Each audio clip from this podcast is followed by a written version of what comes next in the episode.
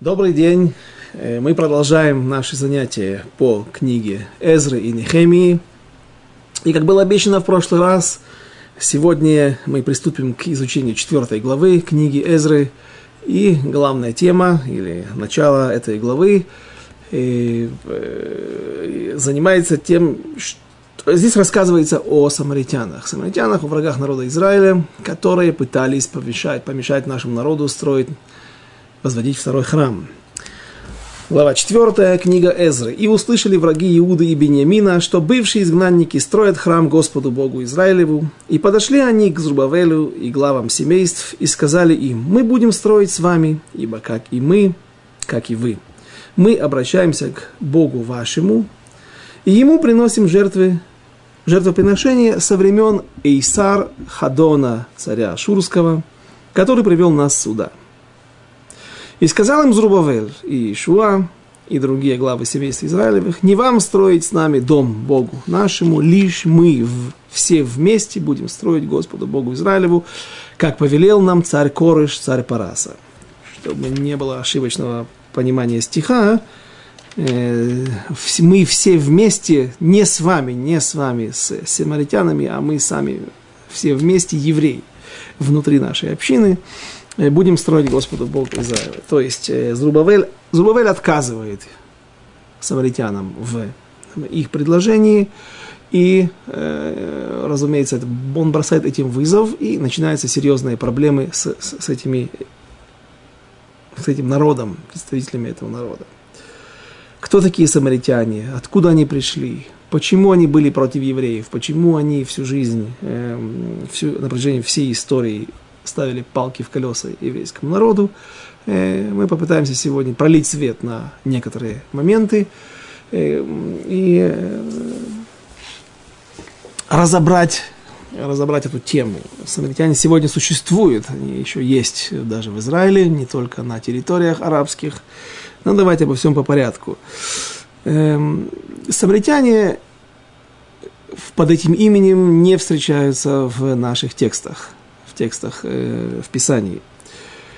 Э, единственное название их – это вот враги царей Бениамин, царей Иуда Бениамин. Враги или притеснители народа из, э, и, иудеев и бениаминян, как мы уже говорили в предыдущих главах. Э, основная масса э, евреев, которые вернулись в Эрец Израиль, были принадлежали коленам Иуда и Бениамина, и поэтому все время так называют э, враги иудеев и Бени... Иуды и Бениамина. Э, почему эти люди пытались строить или влиться в ряды воз... Э, тех, кто возводит второй храм? Почему они пытались вмешать в строительство второго храма? Э, и вообще откуда они взялись, как они появились здесь, в нашей святой земле. В книге «Царей», вторая часть, 17 глава, 24 стих – рассказывается о том, как царь Ашура, Ассирий, ассирийский царь, царь Санхирив, покорив э, весь Ближний Восток и захватив территорию Самарии, подошел к стенам Иерусалима. И он пытался э, завоевать Иудею, завоевать Иудею, которая уже много сотен лет находится в э, в, разде, в разделении с э, Самарией или Северным Израильским царством десяти колен. И э, случается то, что всем хорошо известно, царь Санхирив погибает, сначала погибает все его, все его полчища, по разным мнениям, э, сколько, сколько там было миллион человек в его армии, э, нам тяжело судить. Э, в море говорится, что у него было только 180 тысяч Рашей Гаясот, то есть 180 э, тысяч военачальников, полководцев, полковников, э, есть 180, 180 тысяч только глав полков. Значит, еще э, нужно умножить на тысячу. В общем, какие-то совершенно непонятные цифры. Огромная армия, сильнейшая армия тех времен, они приходят под стены Иерусалима, захватывая и всю Иудею. И вот царь Хискияу говорит, что у него нету войн, у него, у него нету такой армии, нет, не, ему нечего противопоставить Санхериву, и он возносит молитву Всевышнему. И когда э, утром они просыпаются, то оказывается, что ангелы, а, оказывается, что весь этот стан армии Санхирива, он мертв. Все солдаты мертвы. Известно, что так поясняется в наших э, источниках, что ангелы открыли, приоткрыли уши всем солдатам Санхирива, то есть они сделали их настолько чувствительными, что а, идет речь, разумеется, не о физических каких-то изменениях, а о изменениях на духовном уровне. И э, они стали способны слышать песнопение ангелов и, от, не выдержав наше бренное тело, не выдержав такого, э, такой святости, они просто все умерли. И рассказывается в книге Ишаяу, 37 глава, в самом конце ее, 36 стих. «И вышел ангел Господень и поразил в стане Ашура 185 тысяч, и встали утром, и вот все они трупы мертвые. И двинулся, и ушел, и возвратился Санхерив, царь Ашура, и жил в Нинве. У него осталось всего два человека, которые его сопровождали, два охранника. Это всегда делается Всевышний, дает ковод, дает какой-то какой-то почет, оставляет почет даже врагам народа Израиля, но если это царь, у него всегда должны быть какие-то э, сопровождающие. Так, допустим, во время, э, в книге царей рассказывается о известном противостоянии Ильяу, пророка Ильяу на горе Кармель, противостояние с четырьмя стами э, служителями идолов, которые, которым поклонялись тогда. Эм, в Самарии. И когда начался дождь, Илья, разумеется, победил, пророк Илья победил в этом споре, Всевышний послал дождь, и вот э, так получилось, что людей больше там не осталось. И сам пророк Илья убежал до самого дворца царя Ахава, он бежал, сопровождая его, чтобы тот не остался один. Казалось бы, нечестивец, величайший нечестивец, женившийся на нееврейке, Изевель, царица финикийская, дочь финикийского царя. Тем не менее, а, вот э, царь – это что-то от Всевышнего. Царь – это тот проводник чего-то, э, проводник того, э, той связи, тот проводник, через который осуществляется связь народа с небесами. И поэтому ему положен определенный почет. И вот с двумя, с двумя солдатами он возвращается в, к себе домой. И было, поклонялся он на капище Низ Роха, божеству своему. И Адармелех и Серецер, сыновья его, убили его мечом, а сами бежали в землю Арарат. И, воцарил, и воцарился Эйсар Хадон, сын его, вместо него. Вот те строки, которые указывают на начало новой эпохи, новой эры в государстве Санхирива, и, как мы уже сегодня прочитали, сказали, давайте повторим, второй стих в четвертой главе книги Эзры, мы будем строить с вами, ибо как и вы, мы обращаемся к Богу вашему, и ему приносим жертвы, жертвоприношения со времен Исар Хадона, вот тот сын Санхирива, оставшийся в живых, который и переселил их туда. Я думаю, что переселил их на самом деле Санхирив, Э, так, мы сейчас увидим из э, другого места, из книги царей, 17 глава. Э, но с какого-то момента, после падения Санхирива, они начали так служить. Это можно ледоек уточнить из стиха. Почему я подчеркиваю? Потому что не сразу они начали служить якобы Всевышнему. У них были вначале проблемы – и когда они поняли, что решить эти проблемы нужно через, э, нужно духовным путем, путем перехода в религию этой области, того Бога или божества, которое отвечает или властвует над этой областью, вот тогда они и и такая появилась у них идея решить эти проблемы путем э, фальшивого гиюра. Опять же, давайте все по порядку. Прочитаем э, 17, 17 главу во второй книге царей. 24 стих. «И привел царь ашурский людей из Бавела и из Куты, и из Авы и из Хамата, и из э, Сфарварима, и поселил их в городах близ Шамрона, вместо сынов Израилевых». Как известно, цари всегда используют известную тактику, захватили какой-то народ, народ, тот народ, который оказал серьезное сопротивление, и не решил, не согласился подчиниться э, сразу, а вступил в э, военное противостояние после того, как такой народ порабощен, его сопротивление сломлено.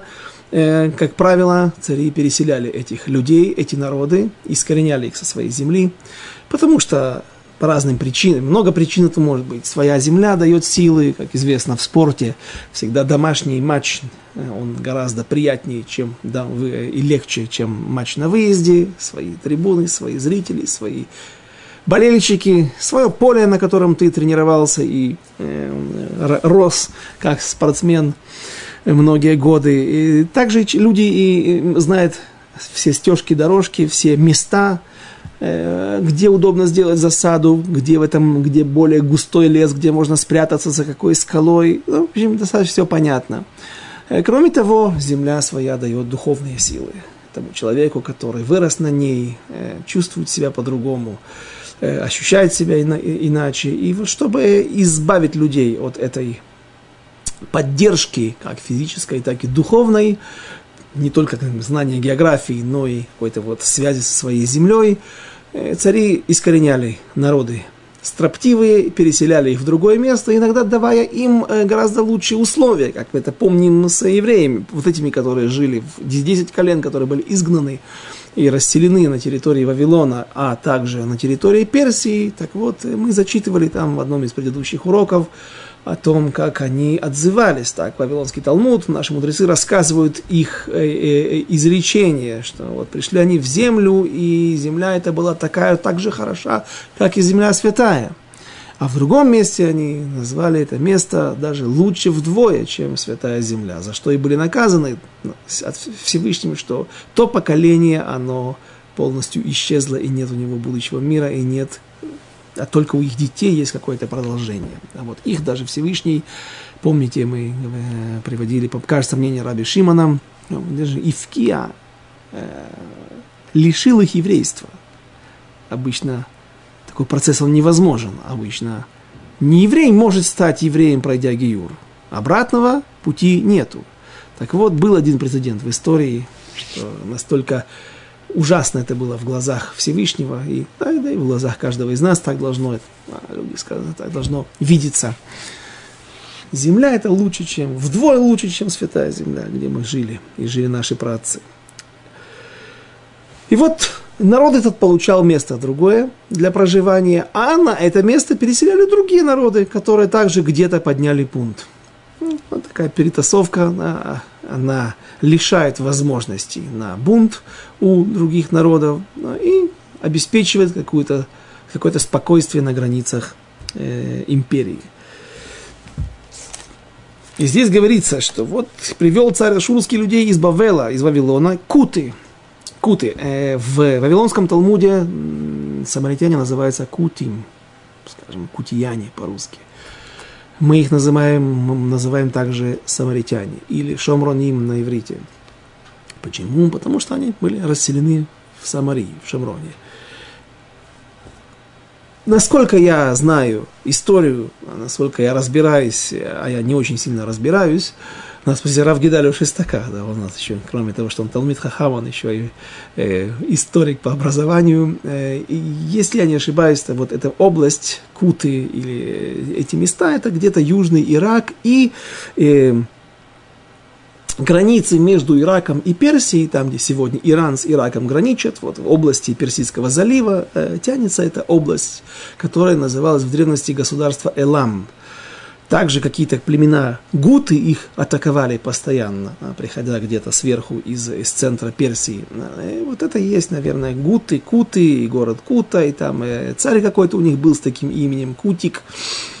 Э, вот это тот народ, который также оказывал постоянное сопротивление и древним шумерам, древним вавилонянам, а, и царю Санхириву, очевидно, то, тоже оказали серьезное сопротивление, за что и были наказаны, и оставшиеся в живых были переселены в Эрец Исраэль. Что же еще нам о них известно? Известно много. Э, сейчас дочитаем э, строки из книги царей. И делал каждый народ своих богов, и поставил в капищах жертвенных. Э, возвышений, которые сделали шомероня, самаритяне. Каждый народ своих, в городах, где они живут. Люди Бавела сделали Сукот Бенот, а люди Кута сделали Нейргала.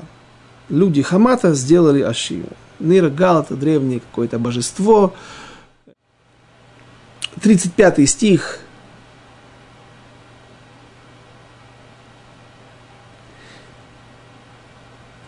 И они, бо... и они не бо... э, так вот, до сего дня поступают они по прежним обычаям.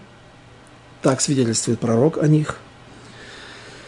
Они не боятся Господа и не поступают по уставам их, и по законам их, и по Торе, и по, по, и по заповедям, которые заповедал Господь сынам Якова, которому дал он имя Израиля, с которым Господь заключил союз и заповедал их, им сказал, не чтите иных богов. То есть нам свидетельствуют наши праотцы о том, что сваритяне пришли на наши земли и продолжили служить своим богам. Но что произошло позже? О них сказано, что земля эта была хорошая, Самария, с территория от Иерусалима и на север вплоть до Эмек Израиль, до горы Гильбоа, с городом Шхем в центре – Поскольку земля какое-то время была в запустении после того, как э, Навуходнец э, Санхириф, простите, увел, увел в изгнание 10 колен с этих территорий, территории опустели. Когда территория опустевает, разумеется, начинают рас... плодиться там разные дикие животные. И вот самаритяне, которые приходят в эту землю, как-то пытаются жить, как-то пытаются Э, разводить животных, а на них ночью нападают львы, а может быть даже не ночью, и днем львы, медведи. Мы помним, что и во времена царя Давида еще до этого водились дикие животные, такие как львы и медведи, которые сегодня в наших краях уже здесь, в Израиле, не встречаются. И э, стало им очень плохо. Теперь, известно, что у самаритян есть свои книги. Мы уже, забегая вперед, сказали – что они прошли Гиюр, Гиюр фальшивый, Гиюр, который практически сразу был аннулирован, и евреи отделили себя от них абсолютно плотной стеной. Э, и тем не менее, самаритяне кое-что у них какая-то в их культуре, в их наследии культурном и религиозном а, доминировало все-таки э, э, какие-то элементы иудаизма.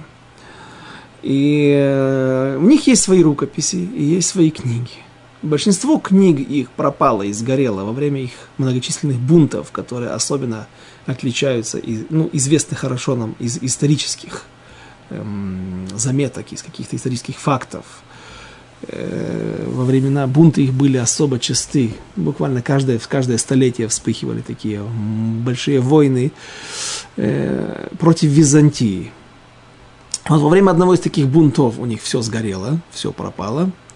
Когда их покорили и бунт их был подавлен, восстание их было подавлено. И вот все, что у них сегодня осталось, это э, свиток Торы и книга Йошуа. У них есть книга Йошуа из практически почти 45 или 50 глав. Э, наша книга Йошуа содержит всего 22 главы. А, и э, там много всего приплетено, рассказано.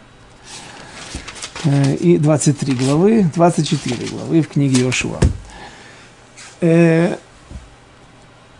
на чем основывались самаритяне, с чего все это началось, как они начали сближаться с иудаизмом? Э, когда у них были большие проблемы, а именно, что у них постоянно люди гибли, люди, животные их гибли, и что подрывало серьезно экономику. А ведь в те времена э, люди жили натуральным хозяйством. Нужно... Животные это все. Это молоко, это шерсть, это мясо, это рабочая сила, это трактор, который можно впахать э, свое поле. И они обратились к местным, э, к местным властям, местным властям, властям персидским, которые тогда еще власти ассирийские, не, э, до, до, Ассирия, Вавилон, мы сейчас под Персией. Да, то есть, понимаете, они прожили много сотен лет уже здесь на нашей территории. И вот они обращаются к властям ассирийским тогда и говорят, что у нас есть проблемы с проживанием здесь. Очевидно, как работает голова, как работает голова аводозорника, идолопоклонника. если у нас есть проблемы, значит, что местные боги гневаются на нас. Так филистимляне поступали, так филистимляне э, делали все различные опыты. Посмотрите наши уроки на начало книги пророка Шмуэля. Э, различные опыты над своим народом, когда они взяли ковчег завета. Прецедент, э, история такая, которая больше не было такой прецедента, чтобы ковчег завета попал в, э, на территории филистимлян, в руки врагов. И вот они, получая от Всевышнего все различные казни, страшные смерти, смерть населения, эпидемии, тхорим, простите, геморрой у них там были, и потом мыши поедали их э, посевы. Так вот, они не могли понять сразу, что это Всевышний, это одна сила какая-то действует на них. Он они, как идолопоклонники, думали, что он, допустим, а, подожди, а евреи, что всегда, да, сейчас они в Иерусалиме, сейчас тогда еще не было Иерусалим столицей вообще, да, ну вот сейчас они там, Самария, Иудея, Негев, ближайший город был Бейт-Шемеш до территории филистимлян. Эм, ну вот где, где Всевышний прославился, где они нанесли страшный урон Египту? На море. Наверное, а, потом было чудо с Иорданом эти реки, воды Иордана поднялись на, на, на, на десятки километров в воздух. Все это, это арку, это была не, не арка была, да, воды шли вверх все время. Вот, пока евреи переходили посуху в Эрец Израиль. А все это можно было видеть. Тут территория -то шириной в 20, в 30, 40 километров. И э, от моря и до Иордана, до Мертвого моря. Так, э, а, Всевышний еврейский, он обладает особой силой, не дай Бог такое говорить, да, но вот так они полагали, на море. Возьмем-ка мы его перенесем из Аждода, Ашкелона, из э, э, Азы, которые были и есть и сегодня на побережье, в наши континентальные города, города, которые стоят на суше. Экрон, Кириатгат, Гат, это один из их пяти княжеств центральных городов. И посмотрим, как он силен там. Оказывалось, что и там Всевышний показывал им свою силу и э, послал на них свои э, наказания. В конце концов, они сообразили отправить Всевышнего, отправить трон, ковчег завета на своей новой телеге и вернуть его евреям его естественное место пребывания. Э, также и самаритяне, не сильно отличаясь от филистимлян, решили, что местные боги, которые имеют власть над этой территорией, контролируют ее, они гневаются на нас. Так надо узнать, кто здесь жил, каким богам здесь поклонялись испокон веков. И тогда мы станем тоже поклоняться, нет проблем. Мы-то не, у нас нет, мы, мы не связаны с каким-то определенным божеством. Мы служим тому божеству, которое дает нам благо, благосостояние, дает нам благословение. Были властями, был властями прислан некий Коин, еврей, из тех, которые были изгнаны в, на чужбину, и он научил их каким-то основам иудаизма, всем основам. И было принято, что они служат Всевышнему.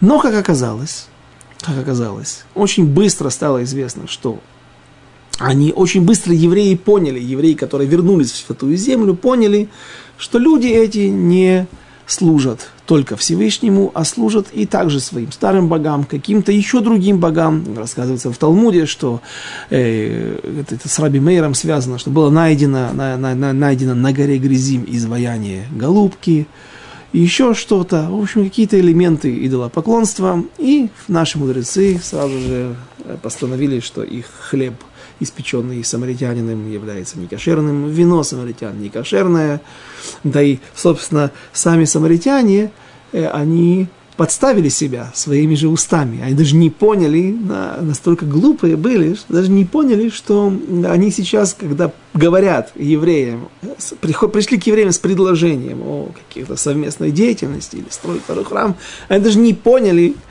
какую глупость они здесь сказали, что они себя вычеркнули сразу же из, из рядов союзников евреев, э, тем более из рядов еврейского народа. Вот как мы уже прочитали второй стих, и мы будем строить с вами и обращаться к Богу вашим, вашим, не нашим. Да?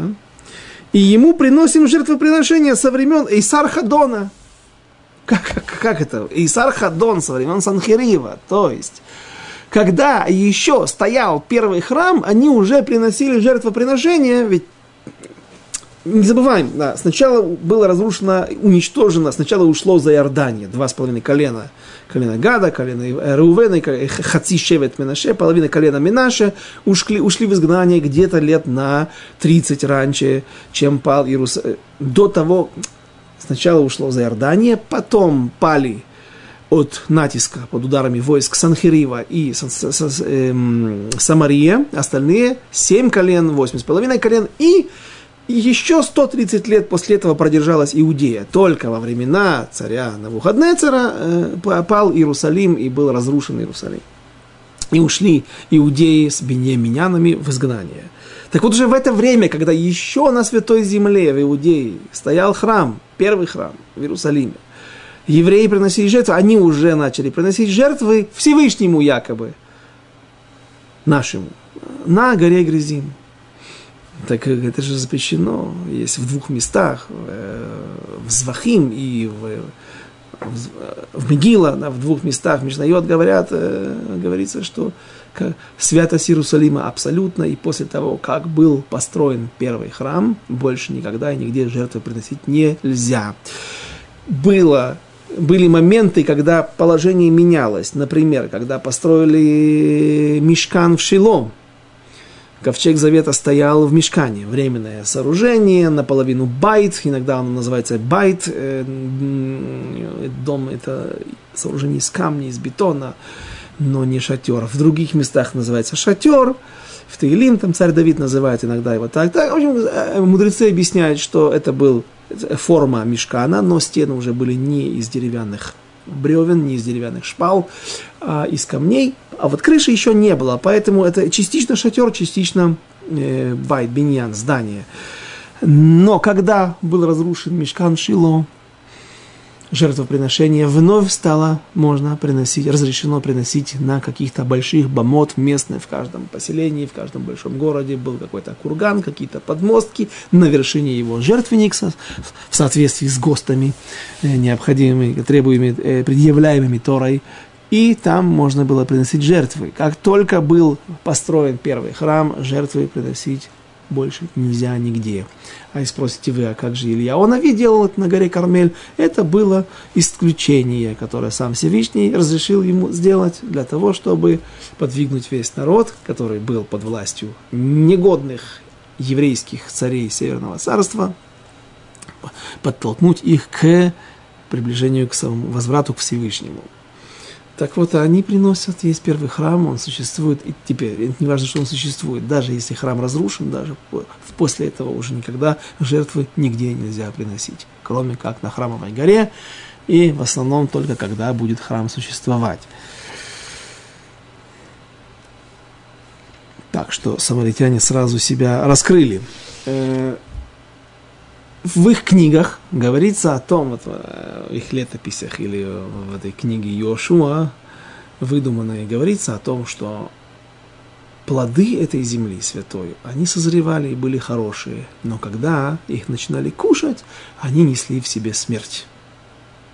Ну так они рассказывают о себе, было это так или нет, скорее всего нет, потому что они э, полностью извратили и перевернули всю историю, но это все это их подтолкнуло к приближению к Всевышнему.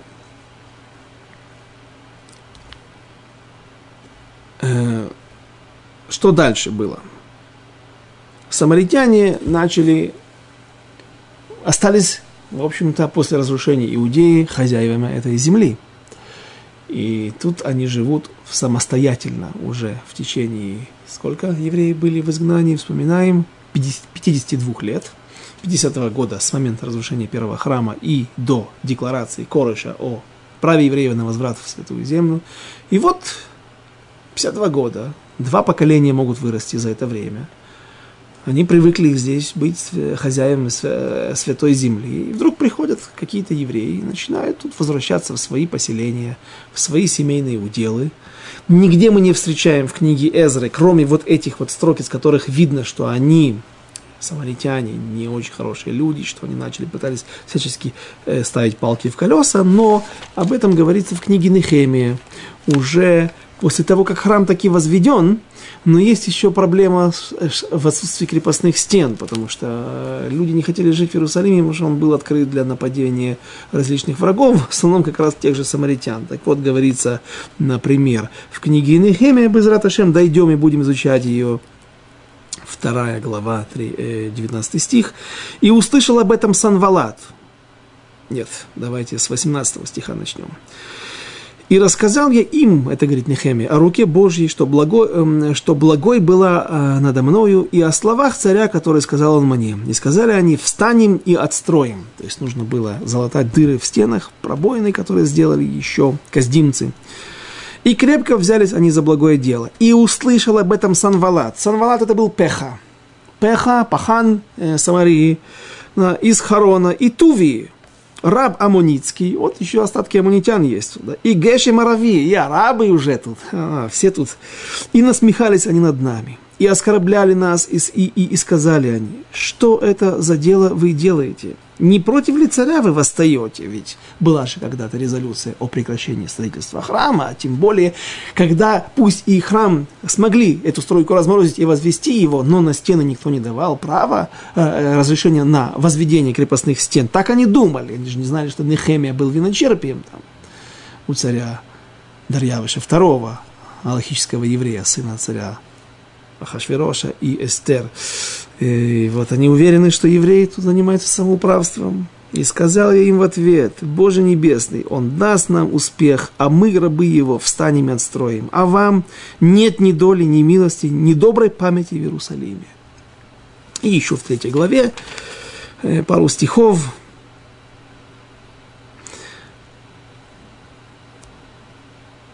И было, когда услышал Санвалат, все тот же Санвалат – ненавистный еврейскому народу, что мы отстраиваем стену, он рассердился. Я сказал, 3 глава, 33 стих. Он рассердился и очень разгневался, и насмехался он над, над иудеями. И говорили они братьям своими, войску шамронскому, сказал, что делают эти несчастные иудеи? Разве дадут им отстроить? Разве смогут они принести жертвы? Разве дадут им закончить в, какой-то, в такой-то день? Разве смогут они оживить камни из груд праха? Оживить камни. Красиво говорит, а? Такие камни эти ожили. Ведь они же сожжены. Э, самаритяне всегда были нашими врагами. И историю, которую они придумывают сегодня, которую они придумали и как, за, как они выдают за якобы свою историю, они вообще утверждают, что они никакие не герей арайот, каких называют, то есть э, геры, которые стали прозелиты, которые прошли гиюр под влиянием животных, да, из-за страха перед собаками, перед э, дикими львами и медведями и другими хищниками, которые мешали им жить. Э, вот, э, так, так их называют, геры арайот. Под влиянием, под страхом а, животных. А, они говорят вообще никакие не герим. Они являются дво, представителями двух колен. И они вернулись на свою землю после того, как их сан, сам царь Санхирив изгнал. Потом он дал им разрешение вернуться. И это два колена. Колено Минаша и колено два колена, э, которые происходили от, от Иосифа. Минаши и Ефраим, которые как раз жили действительно на этих территориях. Это была их исконная земля. Если Ашер был в Галилее, если Гад имел территорию там же где-то, э, Звулун, Хайфский залив, в общем, у берега и так далее, Шимон там где-то совсем, да, почти на территории Южного Ливана, то вот Минаши и Ефраим, они располагались как раз на территории Самарии. Что дальше они придумали? Они утверждают, что на самом деле храм-то истинный, он был в Шхеме, на горе Грязим. Да-да-да, какой Иерусалим. Вы знаете, что в книгах есть такой товарищ Кирк Хайм. Он был э, еврей во времена, в общине, был шойхи там в общине у Рава Шимшин Воли Гирша в Берлине. И он написал предисловие к Масехет Кутим. Есть такие маленькие Масехтот Ктанот, маленькие трактаты, которые являются частью Вавилонского Талмуда, но они написаны, в общем, в основном очень похожи на, на построение э, Аллахот Рамбама. Рамбама. Э, то есть это как, как Мишнайот. Только Мишнайот, главы такие, да, отдельные э, перечисления Аллахот, есть такие. Есть Масехет Герим, Масехет Кутим, Масехет Мезуза, Масехет Сефер Тора, Дерех. И там о них рассказывается. Так вот, в предисловии к этому трактату, малому трактату Вавилонского Талмуда, этот Киргхайм написал книгу, э, которая называется «Шамрей Кармей Шамрон», э, «Виноградники Самарии», и он там проделал колоссальную работу, которая также в основном э, описывается на, опирается на, на, на, на, на труд, который называется Кадмониот. Что-то там все время перечисляется Йосефа Коэн, Э, и, и это и наши источники. А также много источников, каких-то, каких-то историков, арабские книги и прочее. Сверяет, да, все это, разумеется, нужно принимать с, э, с ограниченной ответственностью, смотреть на это, да, но он э, немножко добавляет к тому, что э, в наших источниках не везде говорится об этом. И вот он рассказывает о том, что э, они, самаритяне, Э, сказали, что им было разрешено построить храм. Теперь так, кто им разрешил? Во времена, когда империя Александра Македонского распалась на две части, на четыре, да, Там был его брат Филипп, остался в Македонии, в Греции, какая-то часть осталась э, Турции, еще, в общем, три, три военачальника разделили между собой, нам хорошо известна эта война между Селевком, который владел Сирией да, и окрестностями, это, это кус, куски империи Македонского, которые были в этих краях, да, и э, Талмай, Талмай, которому досталась э, территория Египта. До того, еще во времена Александра Македонского, когда Македонский подошел воевать против города Цура. В наших летописях, он все время в наших книгах называется город Цур. Э, мы его знаем как город Тир. По-русски его называют город Тир. Город на юге Ливана. Сегодня он называется город Сур. На юге Ливана. Тоже место. Это был древний остров, который обладал неограниченными возможностями в области торговли. У него был хороший флот. И, в общем, это были ворота из Европы на восток. Все торговые пути шли через этот город. И Александр Македонский смог его захватить. И ему не удалось с первого налета взять этот город, потому что у них был мощный флот, который даже не уступал а, армии Македонского. Но он построил, построил дамбу. Он сначала построил деревянный мост – по которому пытался войти, чтобы, э, чтобы солдат попали туда. Но жители Цура послали какие-то свои галеры и смогли сжечь этот мост. В общем, в конце концов была насыпана какая-то дамба, какой-то солелат, что называется на иврите, и солдаты македонского посуху вошли в этот город, захватили его, и после этого этот город, сегодня он находится как бы на полуострове, потому что море намыло постепенно песок, да, и этот город уже сегодня является, виден из космических снимков как, э, как полуостров. Э, когда Македонский приступил к штурму этого города, или готовился, там была осада, если не ошибаюсь, ну, все эти подготовки, построй, постройки этих мостов, дам насыпных, э, длилось около 8 месяцев.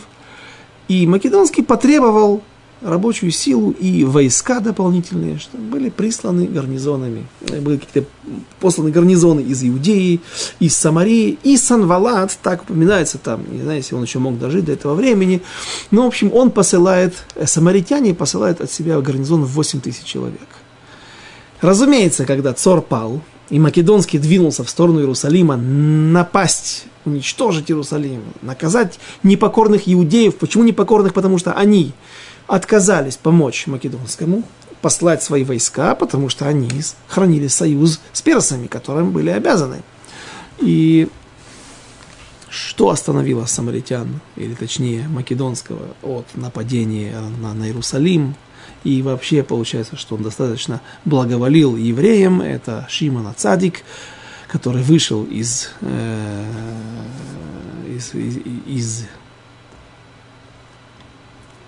праведник великий вышел из Иерусалима навстречу, а Македонский вдруг увидел в лице этого человека э, тот дмут, тот образ, который являлся ему ночью во снах и э, предвещал его победы. И так э, беда была и катастрофа была отведена от евреев. Но самаритяне, пишется там, что они обратили, обратились к Македонскому с просьбой, чтобы он разрушил, не оставил камня на камне, пользуясь случаем. Но, так, мы сейчас союзники, еще и помогли в такой тяжелой войне, и вот теперь нужно наказать неверных иудеев, негодных иудеев. Э, что самаритяне утверждали? Они говорили, что они коленами наши Ефраима, как мы сказали, и на самом деле э, храм истинный должен быть там, на горе Грязим. Ведь уже был случай, описанный в Торе, когда колено Израилевы стояли там, у подножия этих двух гор, Шхем, э, в районе Шхема, возле горы Эйвали, возле горы Грязим, шесть колен стояли с одной стороны, шесть колен с другой стороны. Одни кричали проклятие, тот проклят, тот-то и тот-то, кто-то. Другие кричали благословение, произнося какие-то заповеди и говоря, что благословен тот, кто выполняет эти заповеди. То есть место это уже обладало, и даже в самой Торе написано некой святостью. А о храме не сказано ничего иерусалимском. Где сказано? Откуда это? Лешехнот адрешу и так далее. Есть разные какие-то стихи, в которых нет четкого указания. И вот э, получается, что действительно там была хорошая такая подста... Э, хорошая возможность для того, чтобы утверждать, что истинное место, истинный храм там, на горе Грязим, что еще было сказано? И давайте вернемся в книгу судей. В книге судей рассказывается история о э, Евтахе Агилади. Евтах Агилади был человек э, не очень ученый, да еще и сын наложницы. И несмотря на то, что он имел право, потому что наложница такая же жена, как и законная жена, как и законная жена, только чем отличается наложница от Иша, от жены обычной, что у нее нет ктубы и нету э, нет ктуба и кидушин. Э, чтобы воспользоваться возможностью не делить наследство отца еще и на одного человека, они братья отца Ифтаха, изгнали Ифтаха подальше от своих земель. Ну, в конце концов, Ифтах возвращается, еще возвращается э, достаточно э, удачно, и к нему обращаются за помощью старейшины Израиля, он избавляет народ Израиля от врагов, но он сделал, будучи человеком не очень ученым, сделал ошибку, совершил ошибку, он дал ошибочный недер, э, обещание, обет, говоря Всевышнему, что если ты дашь в мои руки победу, если ты дашь мне победить, э, возможность победить наших врагов, э, то я обещаю тебе, что первое, кто, первый, кто выйдет из ворот мне навстречу, когда я буду возвращаться с победой, я принесу его в жертву Всевышнему, в жертву тебе. Э, конечно же, он э, думал о том, что выйдет коза, козочка, или овечка, или корова ему, или бык навстречу ему, а вышла его дочь, и наши мудрецы спорят, что там произошло. Действительно, он принес ее в жертву. Рамбан говорит, что ветер унесет слова, глупые, пустые слова тех людей, которые утверждают, что он сделал ее просто отшельницей, чтобы она таким образом принес ее в жертву, она не может принадлежать больше никому, другому мужчине, а только принадлежать Всевышнему. А, а, он говорит, что Рамбан утверждает, что действительно он ее зашхитовал, принес в жертву. А, более принятое мнение – которое не коробит и не, от которого волосы не шевелятся на голове. Э, то, что вот действительно он, это говорит Мидрашим, другие источники, что он сделал ей домик в горах и сделал ее отшельницей. Раз в году приходили подружки, плакали вместе с ней о ее э, горькой судьбе, рассказывали новости, вот так вот навещали ее, и так она произошла, прожила. Э, разумеется, это была трагедия как бы там ни было, э, по какому пути мы, по какому времени не пойдем. Теперь, что, эту, эту проблему можно было решить. В те времена еще был жив Пинхас. Пинхас бен Лазар, тот великий Пинхас, который когда-то проявил такой канаут, э, стал таким ревнителем Всевышнего, пробил двух прелюбодейников, э, лидера колена, одного из лидеров колена Шимона со своей любовницей, нееврейкой. И он еще был жив. И, разумеется, он был одним из величайших мудрецов Торы. И если Ифтах Агилади не мог отменить этот обед, не знал, думал, что невозможно, то нужно было пойти к этому человеку, к Пинхасу, и он бы тогда смог отменить этот обед. Но что? Он сказал, я, конечно, очень уважаю наших раввинов, но извиняюсь, я шел в атаку, я проливал свою кровь, я рисковал жизнью, возле моего виска свистели пули, я принес избавление в конце концов, хотя, конечно же, э, Сус Мухана Мильхама, Ашема Ишуа, да, как говорит пророк, царь, царь Соломон, Э, но, в общем, короче говоря, он отказался идти к этому человеку, к Пинхасу, чтобы тот отменил его обед. Пусть он придет ко мне, и я тогда решим вопрос. Пинхас сказал, я, конечно, очень уважаю э, людей, которые приносят нам победы и которые рискуют своей жизнью, но он солдафон, а я э, мудрец Торы, я духовный лидер народа Израиля, первосвященник – пусть он приходит ко мне, и тогда мы этот вопрос решим. И, как говорит Мидраш, Бен Отам Шнаим, Нотра Ута Алува. Между этими двумя осталась та нищета несчастная с теми, со, со, со своим несчастьем. И никто этот недр не отменил. Э, Ифтах был наказан, э, что он заболел болезнью, когда отмирают органы, отпадают органы, атрофируются. И сказано о нем, что был похоронен в городах Геляда, в городах. Почему? Потому что в одном месте нога отвалилась, в другом рука, в третьем, в общем, тело было, основное было похоронено. Так он расплатился за свою гордыню и за, свои, за свое отношение к дочери. А Пинхас, как был наказан, э, у него было отобрано пророчество. И отобрано пророчество лет на 200. Потому что когда мы появляется в книге царей Илья Уанави, говорят наши мудрецы, о, вот это и есть, это Илья Нави, это и есть тот Пинхас. Опять же, по одному из э, двух-трех трех мнений э, Танаим в, в Талмуде. И было еще одно наказание. Сказал Всевышний, что мне нужен коин Нейман, коин верный, а не такой коин, не такой первосвященник, как Пинхас, который тоже готов из-за каких-то... Нужно тут оговориться, нужно понять, что, разумеется, это был аллахический спор. Это не просто было два гордеца, два великих человека, но был аллахический спор, как действительно правильно поступать. Однако же, видно, что оба подпадают под критику. Если Всевышний их э, нанимает, э, наказывает, значит, они поступили не совершенно неправильно.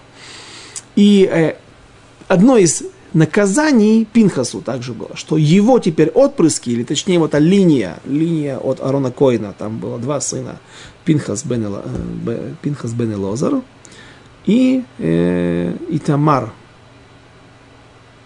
Так вот, теперь до этого всегда в храме, или еще пока что в Шило, служили потомки Пинхаса, э, э, потомки Элазара, а теперь будут служить потомки Итамара, сына Аарона. И э, утверждают самаритяне. К чему я все это рассказывал? Утверждают. Смотрите, как красиво подстроено. Да? Всегда можно сделать все такие фальсификации так, так удачно просто что, э, что, что вот в этот момент использовали евреи других колен. То есть раньше истинный храм был всегда в Самарии, Мешкан, и потом он должен был быть на горе Грязим, как, как, как, где и находится их, их центр духовный. И вот этот момент евреи описали в книге судей, как, в принципе, они, самаритяне, видят в нем бунт против централизованной власти, власти Всевышнего, которой, которой они были наделены. И теперь евреи создают альтернативный храм, постепенно сказать, власть переходит в другие руки, да, часть колен уходит, собственно, а, они-то кто? Мы-то не только Минаши и Ефраим, мы-то вообще Северное царство, 10 колен, потом будет, после того, как э, будет разделение между Давидом, и он говорит, это, это не, не просто так было это разделение – они когда-то перехватили инициативу, захватили власть иудеи с биньяминянами, захватили власть в свои руки, построили альтернативный халила, да, не дай бог так говорить, на то, что они утверждают, храм в Иерусалиме, И вот с тех времен ну, теперь существует два центра, которые истинный наш оригинальный храм находится на горе Грязим. Э, что тут сказать? А, кстати, у них сегодня есть коины и левиты. И всегда, я так полагал, очередное вранье. Но вот, прочитав э, предисловие к трактату э, Кутим, оказалось, что это не совсем лишено, э, эти утверждения, они не лишены какого-то смысла. Почему? Потому что рассказывается о том, как евреи, когда приехали в Израиль, вернулись в эту землю, вот то, чем мы занимаемся и будем заниматься на протяжении всех изучения книг Эзра и Нехемии, э, были тоже разные моменты, моменты непростые. В истории была страшная бедность, страшные гонения, и жить было очень тяжело, гораздо тяжелее, чем тем евреям, которые остались в, на территориях э, проживания в Персии и Вавилоне. Многие евреи женились с самаритянами. И даже, и даже первосвященник, первый первосвященник, который будет служить, совершит первое жертвоприношение во вновь отстроенном втором храме, даже он не смог удержать одного из своих сыновей – Нехемия, кажется, его так, а здесь не будет называться его имя, а вот там где-то в других источниках, там, да, есть э, какие-то истории, которые о нем рассказываются, и даже он женился на дочери Санвалата, одного из самых главных врагов, но зато одного из самых влиятельных человек, людей, влиятельных людей на, здесь, на Ближнем Востоке, и тем более на территории Святой Земли. И э, его уговаривали, его просили, чтобы они не делали этого чтобы и сыновья, один, э, многие сыновья были женаты. Они перестали это, э, состоять в этом браке, развелись, хазруби чува, и у нас об этом не говорится. Но в их летописях, или точнее в тех источниках, которые приводит Кирк говорится о том, что э, один из вот этих вот коинов, он таки переехал в Шхем. Санвалат позвал его и сказал, я тебе построю храм, я тебе дам денег, ты у нас будешь уважаемым человеком, научи наших людей служить. Э, и вот так вот началось, у них начались также жертвоприношения уже по нашим законам, похожие жертвоприношения. Храм, был ли он построен таким же, как и в Иерусалиме или нет, по его образу, неизвестно. Сегодня только остались руины от их жертвенника. И этот жертвенник, то, насколько я видел эти фотографии сегодня, возможности проверить, нет. Туда поехать сегодня опасно для жизни. Там есть поселение рядышком Алон-Море. Там есть еврейское присутствие, но, э, но нам туда не надо. Э, и люди, которые, у меня знакомые, которые живут здесь с 70-х годов 20 века, приехали давно, и когда еще можно было с безопасностью для жизни поехать и посетить места, рассказывают, что они там были, и действительно видели жертвоприношение самаритян на, э, на этом жертвеннике, на горе Гризим. Э, рассказывают, что доста- очень неприветливые люди, внешне похожи на арабов, родной язык арабский, но э, в их сифрей Тора, их свитки Торы, они написаны на иврите. Иврит, что значит на иврите? Не иврит наш современный. Этот ктав Ашури. А у них написано это на ивритский текст. Текст иври, так называемый. Если вы возьмете один шекель, посмотрите и попробуйте прочитать. Расскажите мне, что вы поняли. Да, там так, такие каракули, что вряд ли можно это понять. Э, это древний ивритский текст. Многие буквы похожи, многие буквы, в них можно, допустим, алиф, если не показать на руках, алиф, вот такая вот, да, это перевернутая алиф наша. Да. Э, но оказывается, и наши сифрей Тора, вплоть до разрушения первого храма, вплоть до строительства второго храма, они, свитки Торы эти, были написаны вот этой вот, как я ее называю, очень похоже на египетскую клинопись невозможно прочитать. Это древний ивритский текст. Теперь спросите вы, как же, подождите, октава Шури, тот текст, которым написано сегодня Мезузы, Тфилин, Паршиот в Тфилине и свитки Торы. А что, где он был? На нем, по мнению Радваза и других комментаторов, были написаны только скрижали завета. И он был под грифом совершенно секретно. Мы в книге Нехемии посвятим этому целый урок. еще. У нас не получится сегодня поговорить обо всем об этом, только вкратце.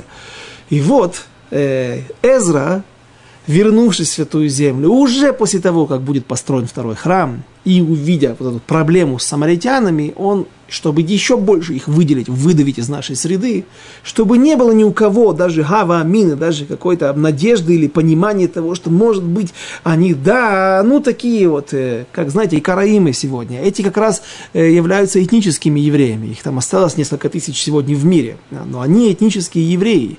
И даже Рава Вадия Зихроно Левраха, Зехрацадик Левроха, да, величайший, один из величайших поиским последнего времени, последних времен разрешает сефардским евреям жениться на них. Потому что это этнический еврей. А ашкенадские поиски э, был прецедент, когда э, одна еврейка из Литвы приехала в Израиль да, и стала э, Балат стала религиозной женщиной, а муж оказался караимом. Вот, так э, никто разводиться не в Литве, много караимов. Их были места Литва, Западная Украина, Крым, это их столица Евпатория много было в Египте, их сюда переселили тоже э, сионистское государство, да, признало их евреями, разрешило им вернуться сюда. Так вот, э, и их не заставили разводиться, да, но как бы считается, что это не изна, как бы, как, как, говорят, ло, ло, ло меликатхила, не изначально поступать так, так. Потому что там есть кое-какие проблемы серьезные, и не, не, не будем говорить об этом сейчас. Это не наша тема. Но вот, э, чтобы выделить полностью из нашей среды самаритян – Эзра ввел Ктав Ашури, вывел из-под грифа совершенно секретно и ввел его в свитки Торы. Свитки Торы мы теперь пишем сегодня этим. Ктав Ашури, Ктав Ашури, это ошибочное мнение, считают, что это ассирийский. Есть такие комментаторы, которые, ну, которые так говорят, ассирийский, Ашур это Ассирия, да, да, потому что нет никаких артефактов, подтверждающих это. А наши комментаторы, мудрецы говорят, Ктав Ашури, это слово аш, аш, Ашир, Меушар, э, счастливый или я бы был, был, перевел бы возвышенный из всех текстов на земле. И э, все это тоже было сделано для, против самаритян. Теперь свитки Тора мы пишем, Бактав, Ашури, э, все наши газеты и прочее, э, все, что сегодня делается, это в принципе за базу, за основу принят Ктав Ашури, который, чтобы его не осквернять, потому что Ктау Шурит нельзя писать, например, взять, подписать себе какую-то книжку, да, свою фамилию написать. Я видел иногда э, фамилии на дверях, наверное, Сойфер какой-то пишет свою фамилию Ктава Шури, э, коронки срезают, делают какие-то небольшие виды изменения, чтобы не... Этот, этот э, шрифт не, не, обладает невероятной святостью. И так говорит Радвас, скрижали завета написанные ктавам Ашури, этим почерком, шрифтом Ашури, Ашури, они защищали народ Израиля. До такой степени, такой святостью они обладали. Это то, что защищало народ Израиля, так он говорит. И поэтому, когда свитков то, когда, когда скрижали завета во втором храме не было, потому что не было ковчега завета. Эзра взял и ввел этот Ктава Шури хотя бы в Сифрей Тора, чтобы теперь уже, излучая свою святость из Сифрей Тора, которая есть в каждой синагоге и не в единственном количестве, в основном, чтобы это теперь защищало народ Израиля. В том числе, и это еще и отделяет нас от самаритян. У самаритян по сегодняшний день свитки Тора, их написаны на Ктав Иври. Наш еврейский ктав, наш еврейский шрифт, который был когда-то, которым пользовались вплоть до разрушения первого храма. Э, время наше истекло, но тема не исчерпана. И следующий урок, Белинедер, мы еще поговорим немножечко об истории самаритян, нашей совместной истории, тяжелой, непростой с самаритянами, а потом мы продолжим уже непосредственно э, продвигаться по тексту 4 главы. Спасибо за внимание, до свидания, до следующих встреч.